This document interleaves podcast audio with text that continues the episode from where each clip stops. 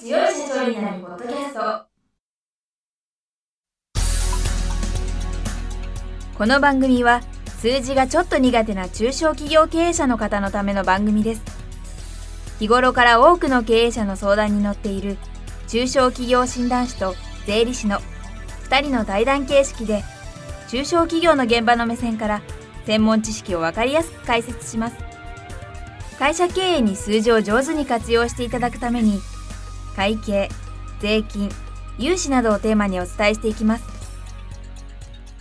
こんにちは。中小企業診断士の六角です。いつも数字に強い社長になるポッドキャストをお聞きいただきありがとうございます。今回もゲストに税理士の北川智明先生にお越しいただいております。北川先生今週もよろしくお願いいたします。よろしくお願いします。今回は白色申告と青色申告についてお教えいただきたいと思いますまず白色申告と青色申告は何に関するものかっていうことなんですけどこれは帳簿をどうつけるかっていう違いなんですね。で先に青色申告っていうのは白色申告と比べて一般的になんかその細かくつけるとかもっと言うとすごい方だみたいな抽象的なイメージしか持たれてないかもしれないんですけど白色申告はこういったもので青色申告はこういったものでっていう決まりが当然あります。そして青色申告をなぜできたらやった方がいいかっていうのは白色申告と違って特典がありまして例えば青色申告特別控除というのがあってもうあの最低でも所得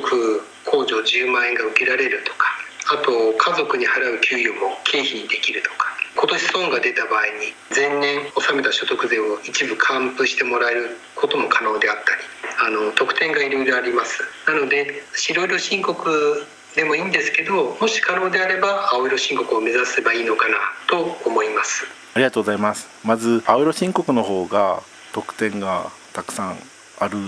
ということなんですけど青色申告は前々回お話しした青色申告承認申請書を出せばほぼまあ認めてもらえるということで、はい、ただ出さなければ白色申告になるということですか？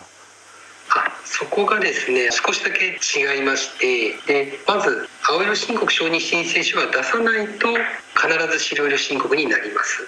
で青色申告承認申請書を出して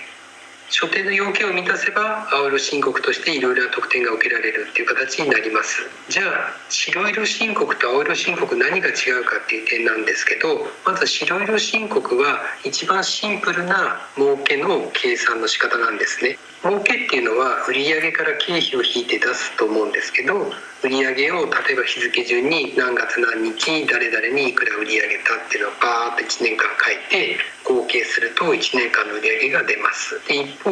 何月何日経費をどこどこからこういったものをいくら買ったっていうのを1年間集計するとまた1年間の経費が出ます。1年間の売上の合計と経費の合計を引いて儲けを出す。これが一番シンプルな白色申告かなと思います。これでやってる方も多いと思うんですけど青色申告っていうのはもうちょっとハードドルが高くてまず現金と預金の出入りを記録します。例えば現金で何々を買ったからいくら出てった。現金売り上げていくら入ってきていくら増えた。で預金であっても同様にいくら入っていくら出てった。っていうのをつけていきます。で当然売上も1年間分つけて経費も1年間分つけて帳簿を作ります。で他にも賭けで売ったり賭けで仕入れる場合には振掛帳とか買掛帳などもつけます。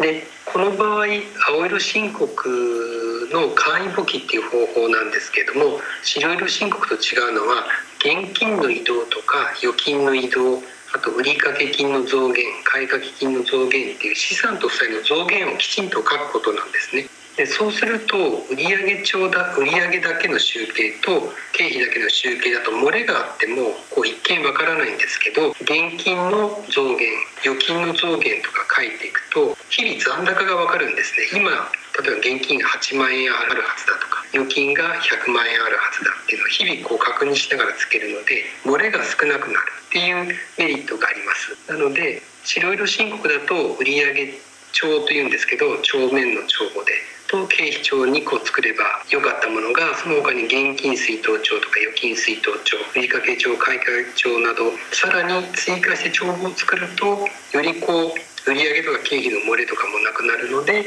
青色申告として認めます。っていうことになります。これが簡易募金っていうことになります。で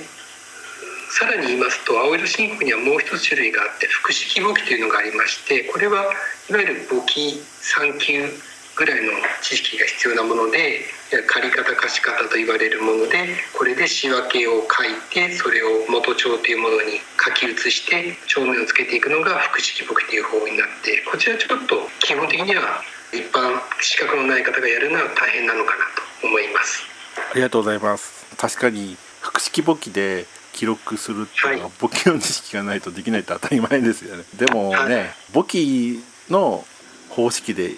やる方が本当は自分のためにもなるんですけどね。そうですね。おっしゃる通りです。でただそうは言っても簿記算金も取らなきゃっていうのもなかなかハードルが高いのでこの本では帳簿の付け方も一つの大きな柱として取り組んでまして簡易簿記のような形なんですけど会計ソフトを使うと複式簿記で記録ができるっていうことを目指してまして必ずしも複式簿記を知らなくても複式簿記としての決算書を作れるところまでこの本では解説をしています。その会計ソフトは今は簿記の知識がない人でも入力できるような工夫がいろいろあると思うんですけど、はい、具体的にはどういったソフトがそれに該当するんですか？以前は結構その会計事務所で使うような、まあ、いわゆるプロが使うようなものだったんですけど今は個人事業主の方がご自身で始めるのにこう使いやすい例えば入力も借方貸方とかじゃなくて増えたとか減ったとかっていう表現をしてくれたり大まかなガイドをしてくれるので消耗品を買ったらここから入れてくださいとか仕入れたらここから入れてくださいとかガイドがいろいろ出てくるのでだいぶ入力しやすくなっています。また結構クラウド上のソフトもあるのでこういちいちダウンロードしなくてもブラウザ上でこう入力できてしまったりそれをいろんな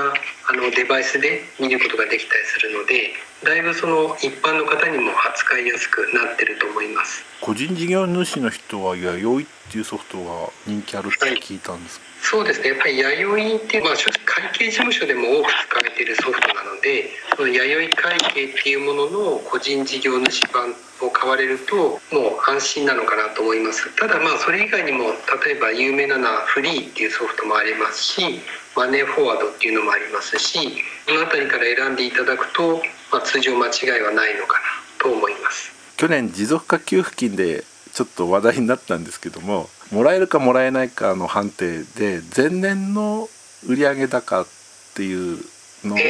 今年と比較するっていう要件の確認にそういった作業は必要だったんですけど結構前年同月の売上高が分かんないっていう人がいたっていうので話題になったんですよね。ええ。そうですよね。結局会計ソフトに入れていたとしてもこう決算時にこうまとめて入れちゃうとかなると果たして本当に毎月の売り上げが入れたのかっていうと疑問だと思いますしかなりこう曖昧だったんじゃないかなっていうのは正直思います。それは別に悪いことしてるわけじゃないんですけどで痛い腹を探られたりすることになりかねないので。そうですね、えー、でそういうのは白色じゃなくてきちんとね簡易簿記でも複式簿記でもつけてれば信憑性も高くなるので、はい、なるべく青色申告できるようですね、はい、頑張っていただきたいっていう思う面もあるしそういう記録をしてる方って銀行から見ても信用力高くなるので、はい、なるべく、まあ、事業規模を大きくしたくないからね個人事業主のままで大丈夫って人はたくさんいると思うんですけどなるべく青申告した方がいいですよね。はい、そうですね。やっぱり売上帳仕入れ経費帳だけでやるとやっぱり漏れっていうのが見えないですし現金出納帳預金出納帳とかをつけてちゃんと日々の残高確認していけばより正しい帳簿は作れることになります。で会計ソフトも、まあ、当然便利に使えるので例えば預金出納帳に入力すると同時に売掛金の回収として売掛帳にもこう自動で入力されたりするのでそういう意味では会計ソフトを使うとこの会員簿記であってもそんなに負担感は増えないんじゃないかな。むしろご自身でもこう帳簿をつけながら安心してつけられるんじゃないかなとも思います。わかりました。ということで時間になりましたのでまたこの続きは来週お聞かせいただければと思います。北川先生今週はありがとうございました。ありがとうございます。今回の対談はいかがでしたでしょうか？この番組では公開質問を募集中です。2人のキャスターに回答してほしいという質問はこの番組の配信ブログの専用フォームで受付しています。ぜひお寄せください。またご意見ご感想も同様に専用フォームでお受けしております。配信ブログは検索エンジンで数字に強い社長と検索し最初に出てくるブログです。それでは次回もどうぞお楽しみに。